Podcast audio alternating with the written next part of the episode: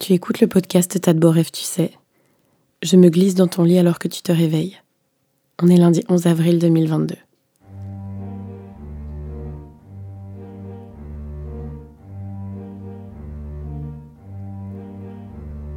Ce matin, alors que je prétends m'approcher de toi, que je te parle comme si j'étais là, alors que je prends ce ton sans doute déjà entendu, étendu dans le seul espace où tu écoutes, je m'y installe aussi un peu. Lequel de nous deux en cet instant a le moins envie d'être seul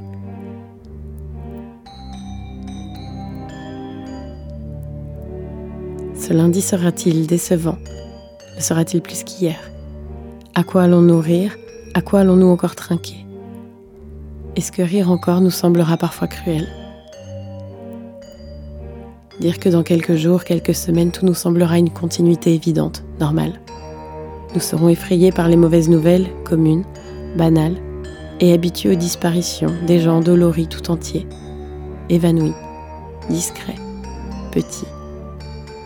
Nous serons habitués à ne pas regarder dans les yeux ce qu'on a laissé là.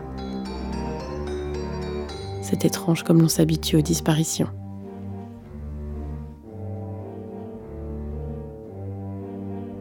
Certains paradent, d'autres prennent la fuite.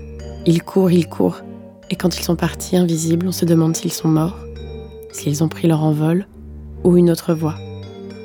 La disparition devient magique, imaginaire, sujet à un ailleurs alors qu'on les a seulement laissés seuls. Je sais que l'on malmène en ne revendiquant rien et en n'osant peu de choses.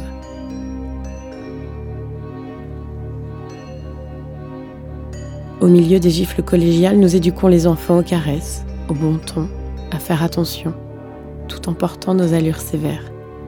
Faire attention à qui Tous le méritent-ils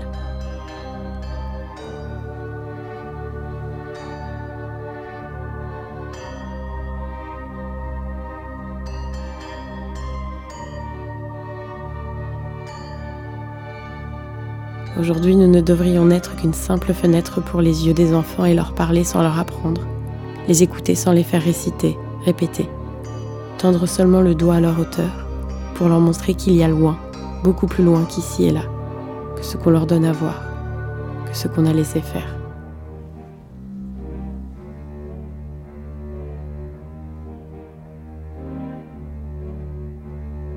On est lundi 11 avril 2022.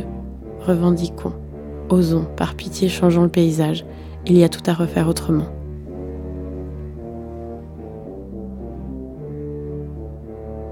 Un autre monde est encore possible. Bonne journée.